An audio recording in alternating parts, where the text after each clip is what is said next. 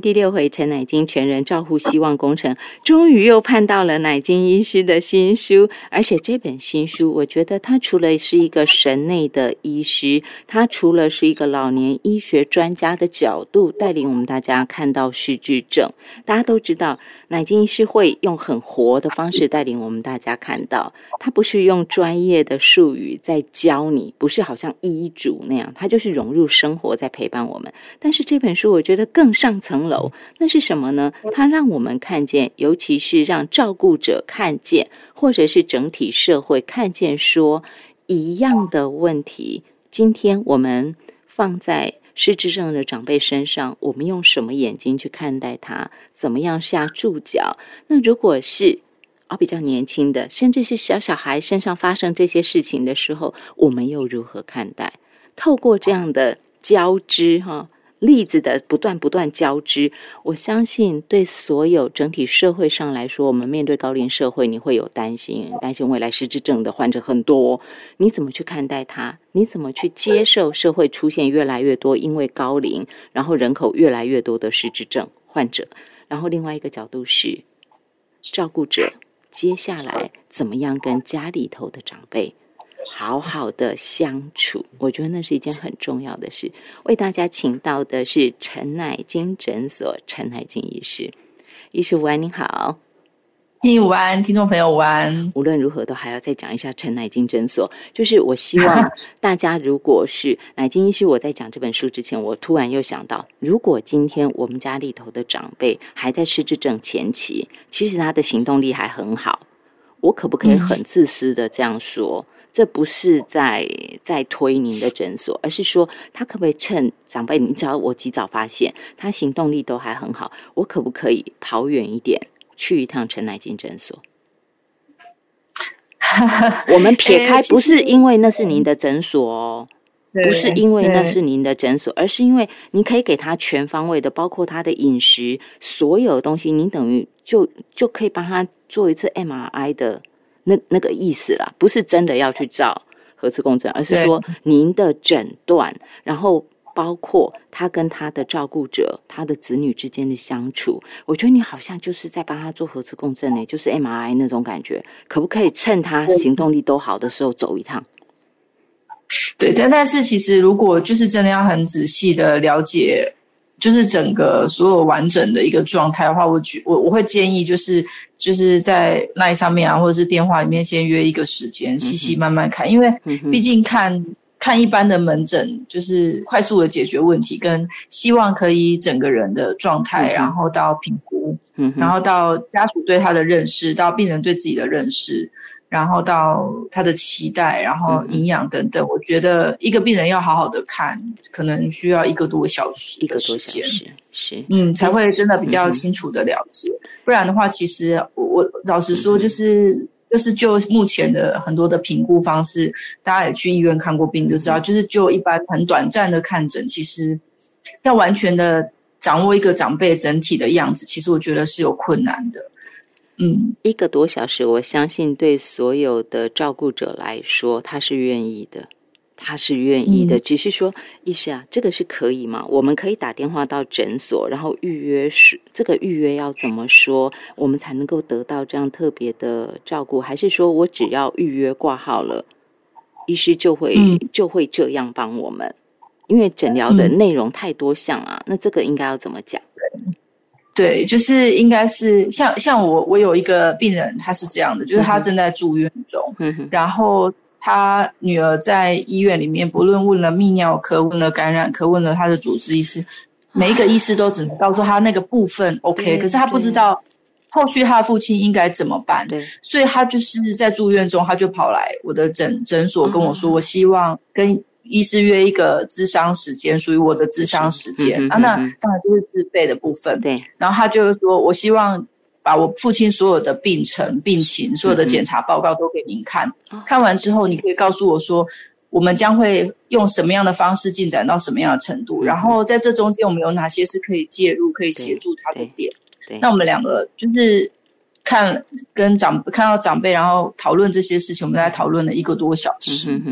然后他对后续的照护也有了方向，是，然后他也知道他未来应该要怎么做，是。然后呃，就是一些他原本有困惑的点，那我就把可能性一、可能性二、可能性三，就是可以细细的跟他说，就比较不会像医师医院的医师常常都会说这件事情要再观察，可是，在观察之后呢，嗯，对，那我我可以接下来我可以做什么？就是类似像这样的状态，所以呃，就是像这样子的，如果是想要知道就是非常详细的状况，就是家属也要做一些准备，嗯哼，然后也给我们诊所一些时间，就是是可以给他一个充裕的时间，然后好好的谈，大概是这样的方式。所以我只要是打电话去，然后说我希望约咨商，请医师帮忙做个人的咨商，这样就可以，就是会进入这种的诊断疗程，对不对？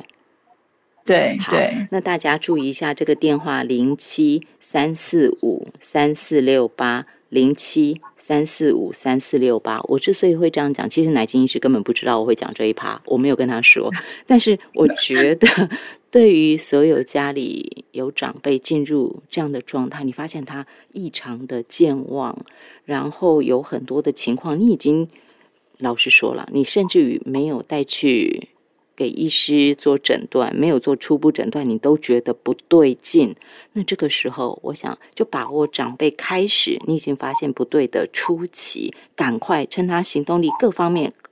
胃口什么都还很好的时候，赶快做一个初步的诊断。接下来大家都知道，家属尤其是家属知道长辈将面对什么，然后我们怎么给予他协助，怎么给他对的陪伴，而不是不断的在那里鬼打墙，相互的指责，然后被照顾的人也很痛苦，照顾的人也很无奈。我觉得那个东西是可以被预防的，相当程度被预防。就是这个电话零七三四五三四六八，还有再去约。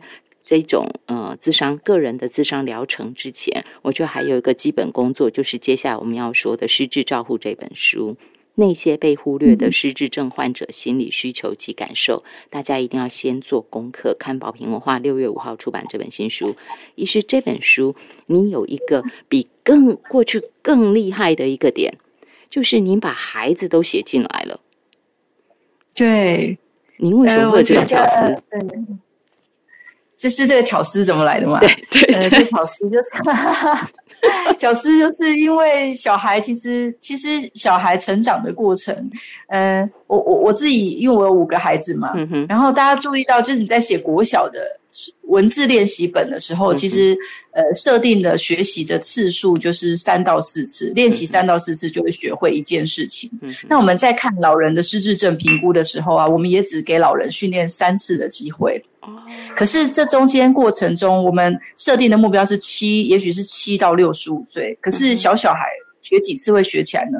老老人学几次会学起来？其实，呃，因着每个人的智商发展程度跟退化程度，其实我想一定有一定程度的差异。嗯哼，那让我注意到这件事是我女儿，她看《灰姑娘》的时候，那个女主角的名字，因为不是台湾人的名字，叫仙杜瑞拉，嗯，嗯，非常的难记。但我女儿好想把她名字记起来，所以她就读完之后，她就走过来说：“妈妈，你刚刚说灰姑娘名字叫什么？”我说：“仙杜瑞拉。”她走三步就回头说：“ 对不起，我忘记了。”请问他叫什么名字？我就先杜瑞拉。还有回头再走没几步，又再走回来的时候，他大概来回了快要十次。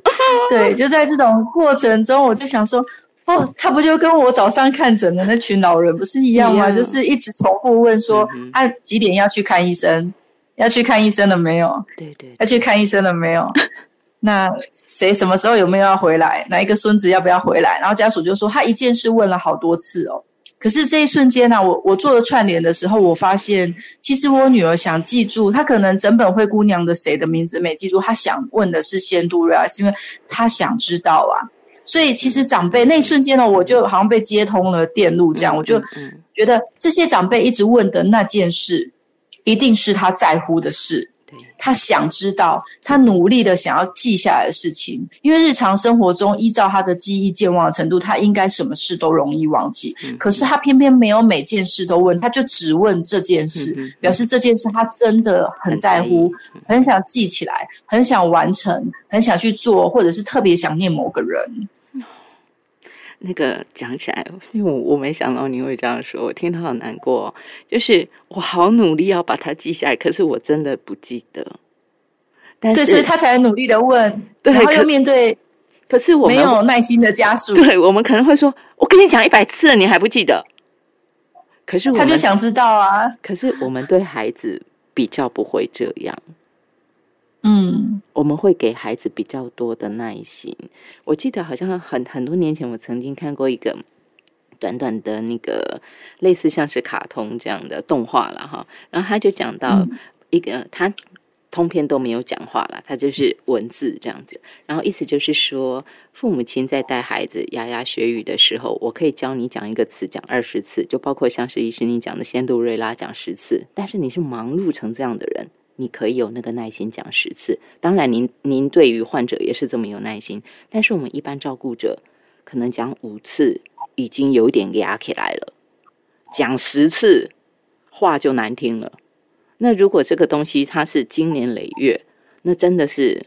关系应该是很紧绷，这就回到这本书。我觉得你很动人的地方是，您把它做串联，您把您接通的电路透过这本书带给我们，也让我们可以跟自己的长辈，如果已经落入这种常常不记得的这种状况的时候，你也帮我们接通那个电路。那是我觉得最美的地方，也是最容易懂的地方。虽然大家可能会觉得有点遗憾。原来自己这么没耐心，原来自己这么没耐心。医师，您可以跟我们分享一个故事吗？我觉得好动人呢。就是同样的这个小女主角，四岁的小女儿，这个可爱的小女儿，呃，她早上一直就是你让爸爸，你们是轮流送她去上学嘛？然后那一天，呃，第二天是换爸爸送。送他去上学，结果他晚上就一直跟你说：“妈妈，你要你不能送我上学的话，你早上要跟我说再见才可以去上班哦，什么的。”你可以跟大家分享那个故事吗？对，就是应该是这样子，就是有些时候就是应该是说，因为他其实跟我感情特别好，应该从故事里面可以感觉到这件事情，所以他想到那个要被很凶的爸爸，然后又有点少一根筋。有一点少一根筋，然后很容易迟到。我们家爸爸是这样子的人，就是他的世界是以他为中心，然后他决定要几点上学或上班，就是几点上班。所以有一阵子，我的儿子就六点多，两个儿子就会自己书包背一背就去就去坐公车，因为他们说七点二十分在那边喊说：“爸爸，我们要迟到，快带我们去上班上学吧。”爸爸就说：“你要让我在，你就要听我的，依照我的时间，而不是依照你的时间。”就是我们家的时间感都是依照爸爸的时间作为一个主要的时间，所以如果爸爸觉得他要七点多才要出门的时候，孩子们会觉得他已经要迟到了。所以当孩子发现他接不上爸爸的时间，接着爸爸的时间会跟这个世界的时间脱节的时候，他们就会六点多自己哦背好书包，然后就自己两个人默默去。坐到公车站去坐公车，那那时候我女儿很小，我就会骑载着骑着摩托车，在她偷偷的跟在孩子的身边后面，然后看他们有没有安全上车。所以我女儿也知道这种状况，我觉得她应该有有一些有一些阴影嘛，或者是一些记忆是藏在她的心里面的，所以她老觉得如果换成爸爸载她去上学，她一定也会发生惨剧，所以她想到。他想到要让爸爸去上学，其实这就是第一个种在他心里面的阴影。所以我常常都觉得，是在我的故事一里面也有，就是长辈当他比如说被脱衣服的时候，他就连接到要被打。对，小时候，因为他小时候都是被对脱光，所以其实不论几岁，在心里面对哪件事的刻板印象里面，其实。其实是很容易创造出一种连结的，嗯嗯嗯。可是，对，可是我们的就像我的女儿的这种连结，就是爸爸在他就等于会可能机会会迟到，嗯，所以他的惶恐，他的不安，所以类似像这样，其实因为我们不了解长辈对于某些某些事情的特别的不愿意或焦虑，也有可能是因为基于过去，但是他现在已经不太会表达的一些会让他焦虑的惶恐、害怕的连接，是在这个。互动的过程里面是埋藏着，啊，也许埋的很深，但是，所以，所以回过头来，我也深，他又没办法表达，没办法具体的说，对不对？对对对对，所以我自己都会觉得，当你在照顾的长辈，他对某些事特别抗拒的时候。他也不太会表达。那我们对于他的过去了解不够深的时候，其实我觉得，我们只要试着转换成他所能接受，而且他不会担心害怕的方式去跟他互动或陪伴，也许是一个比较好的模式。因为他已经没办法表达，那对他的过去的历史背景熟悉的人也许不多。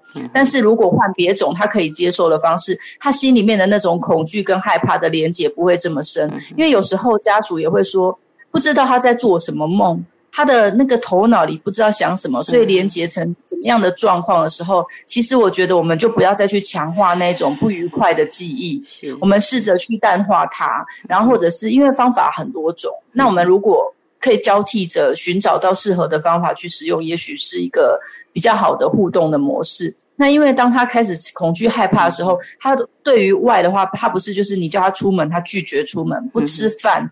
生气、愤怒，那这些状况话会导致这个照顾者崩溃。对，所以其实我我回过头来，我还蛮常讲一件事，就是一个家里面如果有一个人不开心，这个家或者是这个团队是不会好的，因为那一个人他就会让大家每一个人的气氛跟状态是很紧张的。所以全家要是一个单位，而且是每个人都要好，就是绝对不会有。谁好，然后谁谁不好，然后其他人还好这种事情。所以，如果这个长辈是很重，在家里面他的情绪、他的焦虑会影响到照顾者，那照顾者觉得依照我的方式我好照顾。可是问题是，长辈的这些状况可能偶尔三不五时出一点大暴动啊、生气、愤怒、丢东西或是打人，也会让照顾者有压力的时候，其实这时候就变成负能量的放大。可是对，所以后来我自己觉得，我我我自己在我家，在我家，因为我们家我我看起来就脾气好的，就比较不强势那个，对对对对对，所以我我我基本上孩子都会觉得妈妈好像都不太生气，哇，然后不太会抓包。因为我我理解了这件事之后，我就把它运用在我们家，所以只要把那个正在生气的按大喝，其实家里面就时不时就平顺，因为我还好。可是如果我跟他吵起来，变成我也不好，他也不好，然后我们两个就一直持续在吵架的状态。嗯，用小女儿的这个例子，就是她在炉嘛，晚上九点钟你已经陪她，让她睡觉，因为第二天要让爸爸送她去上学。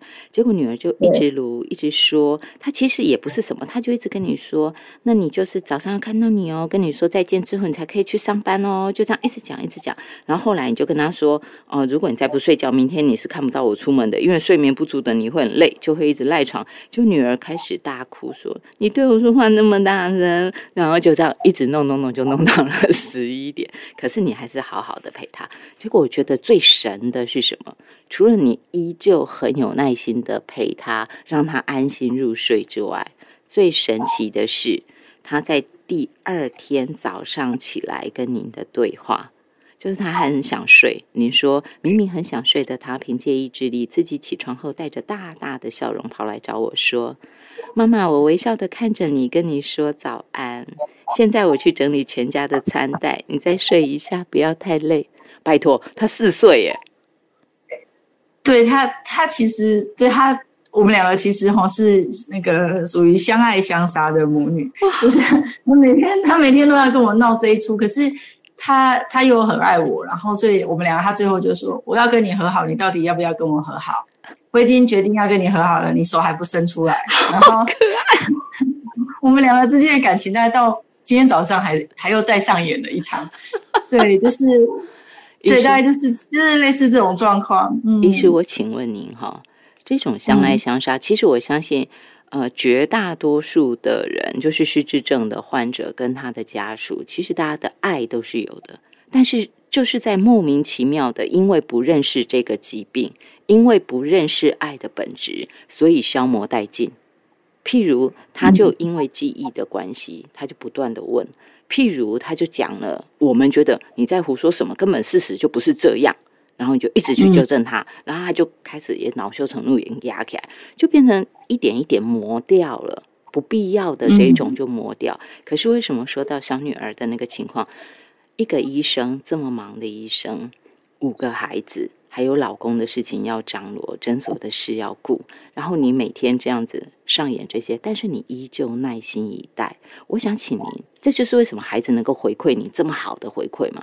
我请问你，如果今天我我怎么把您的这个善的循环，您跟女儿这个善循环放到失智症患者跟家属中间？马西赶快恭维博恭敬听屋啊，但是其实是爱的啊，还没有到完全忘记的程度啦，哈，就是那个爱都还在。那我我怎么去扭转它？我觉得应该是这样子，就是我觉得大部分的人都被那个禁。被被现场这个情境给转走了，然后他忘记他们之间的本质。如果他可以抓住他的核心的本质，就是他们是母子，而且相爱。他只要每次快要发怒之前，他先深呼吸，然后想。回想他的，他们需要的核心是需要冷静的沟通才能解决问题，剩下的一切都只会让问题越来越糟。自己情绪崩溃之后，他再说出口，或者是再去面对，也许他就比较不会抓狂。嗯嗯嗯嗯，对，但是他要先回来，就是因为我觉得大部分真的人都真的都会被境转走，嗯，就被。当下的那个情绪，当下那个父母亲的那个状态给转走。可是如果他思考一下，当他说出口的话，他会后悔。像我今天，我女儿就在车上，她就说：“你为什么都不说话？”嗯，我已经跟你说对不起啦。啊，你为什么都还不说话？我早就知道你不爱我了。他真的每天都是这样，他每次生气就这样乱讲话。然后他就说：“我早就我就，然后我就都不讲话，我就跟他说，我还是持续教育他，我就跟他说：你刚刚讲的那些话能听吗？”然后他就说。什么话不能听啊？你都不讲话才有问题。然后我就说，你看七岁了，他已经进入到这种有点青少年讨人厌的境界。然后我就说，可是你有觉得妈妈有说出任何伤害你的话吗？那倒是没有啦，你只是不讲话而已。我就说，对啊，你看妈妈不说话，你以后生气的时候可不可以先不要说话？因为说出来话没有一句能听，然后只有伤害别人而已。我们先练习好吗？就是我自己，我自己觉得我是在教他，因为。在生气的时候说出来话，真的还没半句能听的。然后他就说：“我早就知道你不爱我。”他就是翻脸比翻书还快。前一秒钟也送他一个礼物，就说：“妈妈，我好幸福，我是全世界最幸福的人。”然后他头一低开始看书的时候，我就说：“你这样会近视。”他说：“我早就知道你就是喜欢管我。”我就想说：“你前一秒才说你全世界最幸福，下一秒就这样，到底是见鬼了？来来哪招？”然后我就说：“哎，你刚刚才说你全世界最幸福。”他说：“哦，是哦，我忘记了，就是。” 很像失智症患者吧，就是很像吗？就是幸好妈妈的中心点核心是如如不动的，所以我不会被她的劲带走。我就会跟她说：“哎，你回来哦，回来，冷静，回来哦。我们现在的目标是哪一个方向？”所以我常常都觉得照顾者要去先好好的爱自己，耶，先把自己的方向抓到，然后自己也也有足够的余裕啊，脑力、体力，然后自己的状态都很好的时候，你才能够应付你的长辈。其实我虽然忙，可是我觉得我的状态是好的。这这个就是心灵的状态是好的，我觉得所以这件事很重要。心灵的状态哈，心灵的状态很重要。这个就是为什么我回到我前头会说，请大家就是我我知道失智症对很多人来讲都是很恐惧的，你会很害怕家里有人，甚至于是长辈自己也会很怕自己失智。那与其单纯的害怕，倒不如你真的发现不对劲的时候。好好的去寻求专业的协助，你你个别看一科，你真的会看不完，到后来自己会抓狂，而且你会更不知道该怎么办。你就好好的请陈乃金医师，趁长辈行动力好的时候走一趟，我觉得至少给自己掌握。那未来如果你说没有办法每次都去，但是因为乃金医师已经帮你抓出整个核心，然后爬梳清楚未来怎么样做可能对他比较好的时候，对长辈比较好的时候。你就知道怎么照顾，然后再加上说，奶金医师是不是现在你们那个 line 就算是跨线是远距，也都可以透过 line 继续请您协助，这个部分是可以的。对，其实其实我对病人还蛮好的，就是来看诊之后就加了个 line 之后，大部分有问题我都会回答，也不一定要挂号。那包括药呢？有一些长辈，有一些长辈他可能会需要药，那这一块呢？药物的部分吗？对对。嗯，我我通常他他有些时候，因为我去就是做医师意见书的部分，然后那也不是也不是健保，也不是医疗，但是就是会看一下长辈的用药。我也都去到他家，就会叫他这些药都不要吃，就帮他减减减减减。啊，如果有什么问题的话，他们问我，我基本上就是当做是帮忙，那我也会协助他调整他目前的用药。这是当大家的贵人，他是陈乃金医师，零七三四五三四六八。大家知道我的想法，我相信你如果有听，你一定懂。因为你要找到这样帮你做 MRI 的人太难了，这样的诊所提供这样的服务，而且它不只是包括失智症本身的问题，不是那个病的问题，而是你接下来如何照顾你的饮食，所有的一切，还有包括关系。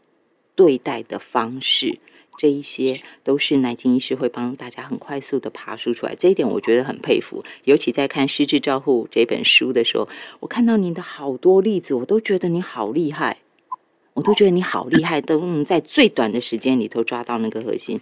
譬如说，有一个妈妈，就是媳妇都已经受不了了。然后就是儿子轮着照顾他，他就一直换医院，然后一直治疗，一直说他这里痛，反正鬼心听了了，有他听不他听，一拢听啊，怎么检查都没事啊，要要带他出院，医师叫他出院，那要带他出院，他就会跟孩子发飙啊，就说你就不管我啊什么，结果这样的妈妈竟然到奶精医社诊间就好了。怎么这么神奇呢？奶金医师有那个仙女棒吗？他怎么做到的呢？我们今天线上给大家请到陈乃金医师聊这儿，我们休息一下。欢迎回到蓝洋有约，在今天陈乃金全人照护希望工程第六回，我们一起来共读的是乃金医师的新书，宝瓶文化在六月五号出版的这本书，书名叫做《失智照护：那些被忽略的失智症患者心理需求及感受》。嗯。话说这本书，我觉得它厉害到什么程度呢？它不只带我们大家看见失智症患者的实际需求以及好的对待方式，同时间也安顿了照顾者的心。我觉得这一点是很厉害的。然后更厉害的是，怎么能够是一本书明明是针对银发族的健康、针对失智症的照护，结果同时还有点像教养书呢？真的是全人哈，我觉得很厉害。其实给他请到南京医师，我不知道以后会不会有人要请您分享怎么样带孩子哈。医师，我想请，就是讲到您书里有一一篇是抱怨身体痛却又查不出原因，然后您告诉我们，爱是心因性小病小痛的解药。譬如有一个张奶奶就是这样，去哪里都不行，在你这里就可以。对。对，没有，其实吼，他到处看病，然后那个时候他才刚从八零二出院，然后就在八零二出院柜台的门口喊说：“伊得被死啊，跟丑娃哥去中给丢进。”他儿子整个崩溃。对，所以其实我第一次见到他的时候，就是他其实是在，就是刚从某间医院出院，然后又排了很久，又住进了长庚医院，然后在医院里面。就是他，大家的观察他哦，他只要住在医院里面，他都可以做运动，没事。可是问题是，你一准备要出院的时候，他就这里痛那里痛，这里不舒服那里不舒服，哇塞，他的不舒服是有够多的。然后他就马上倒在床上，又突然不能动。对，这种时候，我老实说，照顾者一定觉得你是你真笑的吗？你是你给他欺负吗？你是你给他连低吗？可能会有那种感觉。对，真的。然后，因为他的三个儿子跟那个媳妇已经有点疲惫了。可是那一天，因为我刚好去看他，我我一直都很印象很清。其实我我我没有聪明跟厉害到可以立刻有解答。但是我就坐在他旁边的时候，我就说：“阿里姆西卡赫阿里奈唔爱出音啊。”然后老公，然后他就讲说：“那是吴锡尊跟博沙赫啊。”我就说：“阿里领导伟朗安娜。”就开始跟我说：“我谁哪一个媳妇很孝顺，谁很爱我，我叫他买什么他就买什么。”我就说。哦，所以阿里，所以你觉得你很幸福喽？就是我在那一个点的时候，发现他心里面其实会，他想会想到的是谁对他怎么好。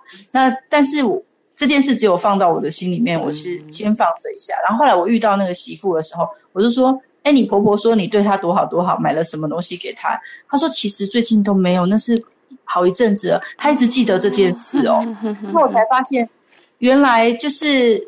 他他希望他他，因为他会讲的是表示他在意的，他觉得很好对，的事情，所以后来我才知道说要用他家里的人很孝顺、很爱他，然后给他很多的关心，嗯这些点去做切入的，就是其实这些很多东西都是陆陆续续累积起来的状态跟互动中，我最后才找到原来这个长辈要这样子去做一个解套，嗯所以后来就是孩子们也满足了他的被关心、被爱的渴望，然后也给了他充足的安全感，然后让他觉得不会就是不会被遗弃，然后他的身体是发生任何状况都会立刻被处理，他不需要躺在医院等着，万一发生什么状况就有人处理的状态，医师，他对这医院的渴望就没有那么深了。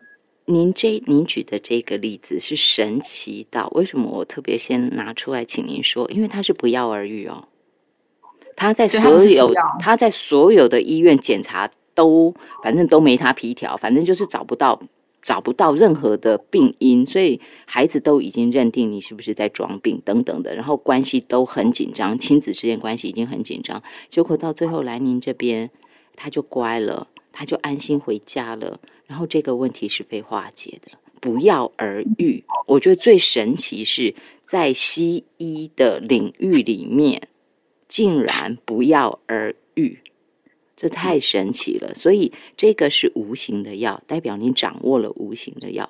我可以请您跟大家分享吗？您说跟长辈用爱就好，不要讲道理。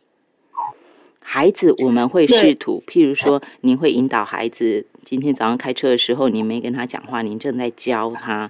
但是长辈的话，我要怎么样说？用爱，然后连教都拿掉呢？对孩子，我们还有教，对不对？有爱有教。那对长辈，我应该怎么来做？譬如他这种就是不理智嘛。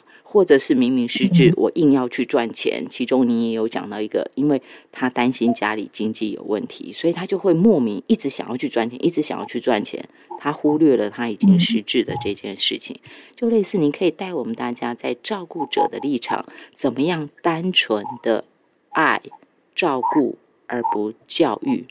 呃，我觉得应该是这样。其实我们都以为失智的长辈是没有感觉的，或者是。听不，所以其实我坐在诊间还蛮常遇到一个情境，就是不论他是失智是极轻度、轻度，当然中度比较严重，坐下来的时候长辈不开口，但是他周围的主要照顾者就会一直数落他，嘿什么别给劲，嘿别笑，安尼唔对，脾气不好，不被困，口口灰，就类似像这样，好像现场的长辈是一个植，是一棵植物。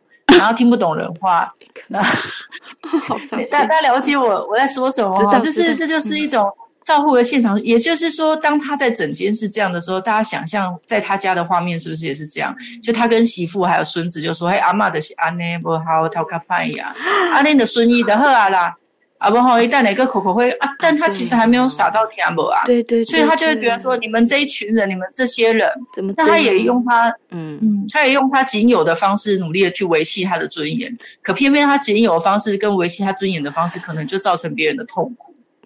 所以我觉得，就是这是我的第，我我我这本书第一件事要告诉他，就是你要抓住你的核心之外，第二个件事你要发自内心、真心的、真心的不觉得长辈是。讨人厌的，然后也发自内心、真心的觉得长辈的状态是你会试着努力去了解他的，而不是演的，因为演的跟真心的感觉是不一样的。嗯哼，这件事很难吧？对，嗯，太抽象。不是不是，应该这样说。我回到诶，您的那个书腰上头讲的，这个就很直接。您说解决失智长辈的照顾困境前，应该先把他当成正常人。就像您刚才讲的，我们都会我们的焦点因为我被镜镜转走了，所以我就一直在想，鬼刚的家辉，我们在这公啥啊？讲的拢不是熟悉啊，拢忽略我们对你的照顾，我们对你的疼爱。你鬼刚安尼脑哦，譬如是这样，可是你就告诉我们。我要解决我这些问题，其实最核心也是您前头讲的，我不要被境转走嘛。我核心本质是爱，我想要照顾好长辈，那我就要回到这个症结，把他当正常人。但是这一点就是我要请医师说的，我要努力了解他，我要知道，我也不是用演的，他也不是演给我看的，不是他演不好，而是他。他就说他真的心情，他真的感受。那也因为他也是真的，所以我们就更难觉得说你是正常人。我只能说阿丽的美郎，我几乎熟你啊。所以那些话难听话都会讲出来，就把它当植物一样，然后难听话在他面前练一遍、两遍、十遍、一百遍。那我怎么把它当正常人？恶性循环下不可能当正常人，怎么做呢？我我我觉得这个东西对照顾者来说，到后面照顾者是没有耐心。也没办法把他当正常人看，所以意思如果已经进入这种状况，您会怎么拆这个紧绷的情况呢？对，如果已经到了双方的冲突已经很深的时候，嗯。其实，因为我们要想一件事情，就是长辈他还是依旧是一个在退化的过程，退化的过程。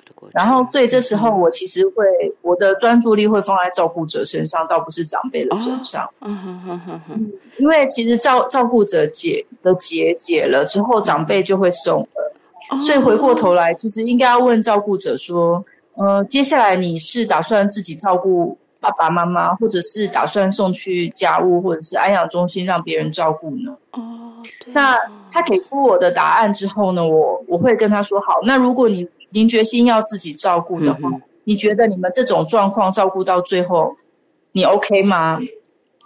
因为他的他的压力换成对方的压力，就是双方一一路拉扯，而且这个时间可能是三年、五年，甚至于更长十年。嗯，但是这个决定权其实不在长辈的身上，因为长辈他正在退化，而且还会持续退化。他留下来的是一种一种氛围，一种情境，一种这个人有没有对我好的感受。嗯嗯。可是照顾者是头脑清楚的，而且重点是，其因为照顾者他没有他的人生只有经历第一次的照顾，他没有想过我这一次怎么做之后，未来我会不会因为我跟我父母的关系影响我三十年？哦，对。对对对，对这件事情会在，因为我们是正常人，然后我们经历的这些事情会变成我的记忆，对，而这个记忆会陪我到我老，对对。那我会不会后悔？嗯，我会因为这样子而痛苦。但是我爸爸妈妈已经走了，我只能去他的坟墓那边去请他原谅我，或者是自己去设法去解这个结。但是我们就在更早的时间点去跟他探索这件事。嗯哼。如果是一个，就是天下也有不是的父母嘛，哈，书上也有写到，所以你也可以选择，嗯，我们就是尽子女的孝心，然后用经济支持他，然后陪让他走完善终的路，然后我们之间跟他也没有冲突，也 OK。那如果我觉得我要照顾他，我也决心自己要好好的对待这个曾经也对我很不错、抚养我、让我成为有用的人的父母，那我用的方式如果会让我遗憾。我有一天会抱着这个遗憾吞二十年的话，那我觉得前面想清楚之后，就一定每天就要像我说的一样，把握自己的核心，然后深呼吸，然后 然后想想完我的核心之后，再决定我要怎么做。其实这样子就会缓和很多了。是，当然不一定会完美，但是真的会缓和很多。这一点是非常非常重要的，因为我就曾经看过朋友，真的是身边的人完全劝不住，因为他觉得他太委屈，就是照顾者本身觉得自己太委屈。那这一点你就会想要找一个公理出来，有没有？你就要去判断说到底谁对谁错。这就是我回到说，我们就很难在那个当前的时候，就很难用爱包容，然后又把他当正常人。我顶多可能我们一般人顶多就做到这一块，说好我包容你，但是我彻头彻尾我就把你当一个病人，那个其实不太有自尊啊，在互动上头，因为言谈之间就没有了那个尊重在嘛，你就是一个 trouble maker 嘛，这些话就都会出来。可是医师讲到的这一点，我觉得是非常非常重要的，而且你有提到说。嗯，有一些让家属觉得很痛苦、很受不了、完全过不去的，觉得他根本在捣蛋的，就是他可能会出现一些很奇怪的行为，不管是大便到处抹，还是说整天说人家偷他钱，或是讲一些莫名其妙的话。嗯，那像这种事情，就回到您说的。要把他当正常人。如果他出现这种，就是一般比较挑战人的，或者书里有一个呃阿妈照顾自己的先生，说先生每一次一天大便十来次，然后每一次都没有解干净，就变成每一次他都抓着他去洗屁股。因为当然也是为了卫生啦，哈，他也疼爱他，所以每次都洗屁股，这个也关系闹得很紧张，就类似这样。呃，我用这些例子是在请您告诉我们大家，那这样我怎么做？我怎么把握核心深呼吸，然后把他当正常人？我怎么让自己嘴巴都不要讲一些不该讲的话？呃，应该是我相信大家忍不住骂过了，也应该都后悔过。嗯，所以但是可能继续骂，下次来了又又忘了。对。还是我的记忆力特别好呢。我其实后悔过的事，我都会尽量努力不要再做。对，就是我自己是这样，就是我会，我我就是发现做什么事情我会后悔，我会尽量避免。然后要嘴巴要出去之前，我的脑连接建立的蛮好的，就是不会，对对，就是我会还蛮蛮能控制这种状态。但是我相信这是需要练习的，练习。然后，嗯，这是需要练习的。然后。呃，每一个照顾者有拥有无限次的练习机会，然后可能会失败一次、失败两次，但是我觉得要有这个决心，嗯哼，去做这个练习，他可能比较不会，就是比较不会再误犯。那他的误犯的几率可能会从五次里面的四次误犯变五次就一次误犯，然后你就会发现自己越来越棒。对对对，其实其实它就是一个练习。然后我觉得这种练习呢，除了对于照顾父母之外，我觉得会对你的人生全面注意。因为不是只有我，我觉得人是这样，人是不会只有在一个面向的自制力跟忍耐力变好，你会在各个面向，包括你的夫妻关系、你的职场关系、你的亲子关系，都会在你的练习中有改善。所以我觉得有时候就真的遇上了啊，也不是每个人都会遇上失智症患者，可是遇上了就表示你命中注定要来这场修炼。那既然都已经遇上要这场修炼，就看我们要怎么练，练到崩溃，还是练到自己变得更好。我觉得照顾者用这种心情去思考这件事情，也许是一个比较正向的方式。这是真的很正向，真的很正向，而且也让我们大家意识到，说过去我们觉得的难堪，其实你可以转一个角度去思考它，去面对它。好，我还是回到那个，希望大家把握机会做 MRI 哈，零七三四五三四六八，就会有一些东西你被开解，乃金医师真的帮你。抓出来，你被开解，你自己就能够面对，自己就能提醒自己。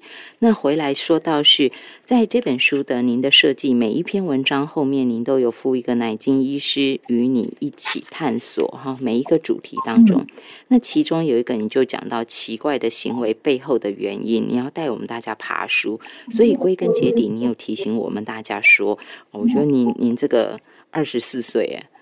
这个压力有点大哦。您说二十四岁之前认真读书也许重要，二十四岁以后认真工作之余，还要认真花时间认识你的爸妈、你的另一半，还有你的孩子。这是在未来的预测、理解对方打下，这是在为未来的预测、理解对方打下好的基础。所以意思是二十四岁以后。不要说伴侣了，那个时候情感应该还不错，可能伴侣是认识的，但是对父母是正好已经拉开距离了，就是出来念大学也好几年了，慢慢跟父母之间的关系是比较，嗯，逢年过节才回去，嘿，就是渐渐陌生了。但您告诉我们，二十四岁，二十四岁那时候很忙哎，要结婚要工作，我觉得应该是这样说，大家也不用。因为看了书就有压力，觉得要每天去瞪着爸妈看。我是我的，我其实只是一个善意的提醒。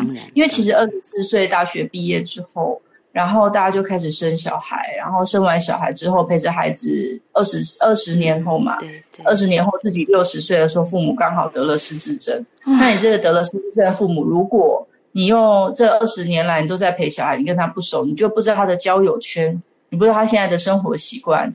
你不知道他的身体的状况，然后你也鲜少陪他的时候，你面对一个父母的状态，你也不知道说他跟邻居的状况，然后经济啦或者是什么的情形的时候，在照顾上其实会特别的吃力。然后对，所以我我我的意思说，就是其实也不一定要就是非常的密 close 密集或者是亲密，但是什么都不知道，一年花个一两天。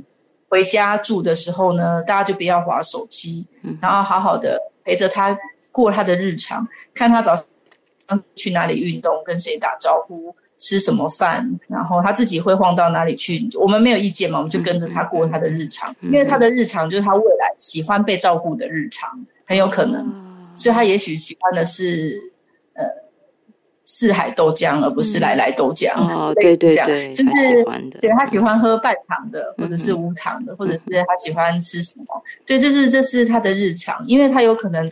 从年轻到老的过程中，他有一些小啊小小的改变。而如果我们的记忆是留在我小他小时候的喜好，也许你拿给他就是没有兴趣。嗯，我我我的意思很简单的，就是只是类似像这样的状况。是。那我有遇过长辈，他就是得了失智症之后，每天都要拿钱去给隔壁的邻居，他说他欠他十万块，可邻居说他已经还了。就是类似像这些非常的琐碎的小小的事情，其实他是需要需要理。彼此沟通跟理解的，但是这种沟通跟理解，你突然间，很呃，不跟爸爸妈妈没有亲密到这种帮助，了解他的债务，了解他的生活状况，了解他什么事情都可以讲，而且不会被评论。其实爸爸妈妈跟人家借钱，跟借人家钱，其实有时候怕小孩骂也不敢说，哎，对对对，就不是只有小孩怕爸妈骂他而已，爸妈也怕被小孩骂，所以就是他这种不带成见的说，跟不带成见的。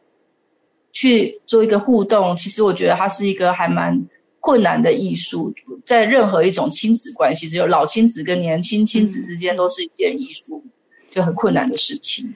一是提醒我们的这些关心跟保持距离，呃，维持距，呃，维持关系，其实是很重要的。为什么这样说？因为一旦大多数的人都是到父母已经开始失能了。你才意识到状况已经很严重，大部分其实可能都已经到这边，然后你就会碰到一个很很呃，譬如说你要近身的照顾父母亲上厕所，父母亲如厕可能需要你的协助，或者是你需要帮他洗澡，那这个时候父母亲他其实他也还没有退到不知道，他会尴尬，尤其如果是儿子跟。跟妈妈，或者是女儿跟爸爸什么的，而且他们也会很不好意思，也觉得麻烦孩子，然后中间就会增加很多的不必要的冲突。对孩子来讲，我是来帮你的，但是对父母来讲，啊，我那那种很难说他那种心情。所以，医师如果说我们跟父母除了维持说我过他的日常。了解他的日常，那是初期嘛？那我怎么样能够维持，就是做到说跟父母亲的关系能够到未来，如果一旦我需要立刻介入父母的生活，提供他支持协助的时候，父母亲我能够知道他怎么做，然后他会顺着让我们能照顾他，这一点能够预先做到吗？嗯，我们我们身为。小孩的，我们小时候也蛮讨厌被控制的，所以我相信父母也蛮不太喜欢被控制的。所以常常我听到，就在我整天听到小孩都会骂他爸爸妈妈，叫他去运动，他都不去运动。我听到就很像小时候爸爸妈妈在骂小孩，说我叫你去读书，你都不去读书。对，其实还蛮像的吧？像，就是，对，就是这种，这是一种，但但但是。应该这样说，你叫他去读书，他不去读书。可是如果你跟他一起读英文，他可能就跟你一起读。这也就是说，父母亲就是你叫他自己去运动，他就说干嘛要去运动。可是如果你陪他一起走路，一边走路一边聊天，那就变成一起运动了。是是。所以，对，就是用命令的口吻叫他做什么事，不如就直接说走，我们一起去做什么吧。然后，其实你叫他做这件事的无形中，你的你内心藏的就是希望他多走两步路。所以，像我一个朋友啊，他。他都会这样子，他都带他爸爸去他们家不不开火的，他老爸爸已经快要九十了。他们家每天都是去卖场吃饭，他车子都停老远，然后每次都说找不到停车位，他们就需要走进去卖场。他走进去卖场，吃完饭之后呢，就是因为他吃饭嘛要走路，然后走进去之后就再去逛逛逛逛，说他要买什么，然后逛一圈就说今天没有我想买的，我们回家吧。这就全部都完成了，就是这就是一些技巧。但是这种技巧，你如果让他觉得你是要故意要折腾他的，这就不行了，他一定会生气。可是你看，他就是在陪他女儿吃饭跟购物的过程中完成了运动这件事情，好强。对，对对，这就是一种技技术然后你在看东西的时候，也可以一边跟他聊说：“哎，这个卫生纸怎么样？然后是这个东西怎么样？你喜欢吃什么？”这些就有很多的视觉的跟物件的活动或互动的方式。嗯嗯嗯，其实对，唉，说来说去，还是我们到底跟父母之间的那个连结有多深，那个爱啊，就是我们我们有心，但是很多时候做的还不够。当然不是指责非难了，只是说我们好像太只关注在身体的照顾。但是少了心理的那种，譬如我就设计呀，我就带着他到处去啊，然后让父母亲为了陪我们，他就会去努力呀。我们就少了这一个，只有想到说，你赶快去运动，赶快去运动，你就整天逼他。所以这就是我觉得这本书最厉害的地方，《失智招呼》这本书最厉害的地方。乃金医师从情感面，而且从孩子实际上的例子带领我们大家看到，未来如果我们真的。碰到长辈有失智的状况，或者是你已经在那个您觉得是泥淖的状态中，我想任何的开始，医师我可以这样讲吗？就算已经在很僵的关系中，这本书都是一个契机，照着做都可以思考一下，对吗？哈，至少可以重新思考一下。好，我还是要说零七三四五三四六八，这是陈乃金诊所的电话。好，陈乃金诊所的电话，就请大家至少尤其要把握一开始，把握一开始那个是很重要的。我们还能够来得及留住一些美好的记忆，而且让失智症的这个过程不要那么的过得那么的艰难，那么的充满悔恨。到最后了，我觉得是这样子。这是我想陈乃金医师给大家最大的祝福。乃金医师在今天 ending，你有没有什么要再提醒大家的？嗯，我觉得要提醒大家是，虽然看了这本书，觉得自己不够好好的呃关心跟了解父母，不过我觉得大家也要回过头来，先好好的关心自己，因为当自己有充裕的余裕，跟自己可以有冷静下来思考。这世界的状态，或者是跟父母亲或孩子的状态的时候，其实双方的关系就会更好。可是，如果当你自己的情绪就是连没有发生什么事情，都是在一个焦躁不安的情况之下，我觉得还要能够放下心，然后去关心别人，我觉得真的会有点太艰难。所以，先把自己先照顾好，然后安顿好，就会有更好的余裕去安顿好周围身边的家人。我们今天线上给大家请到。告诉我们大家，提醒我们大家，不二过是要练习的。未来我们也能够少，因为自己的自我提醒，少犯很多不必要的在情绪上的那种过错，然后让我们在照护的过程这条道路能够走得更加的平安，更加的幸福。至少我们还能够留住那种幸福的互动，我想那会是在失智症照护的过程中一段很珍贵的回忆吧。谢谢乃金医师，谢谢金怡。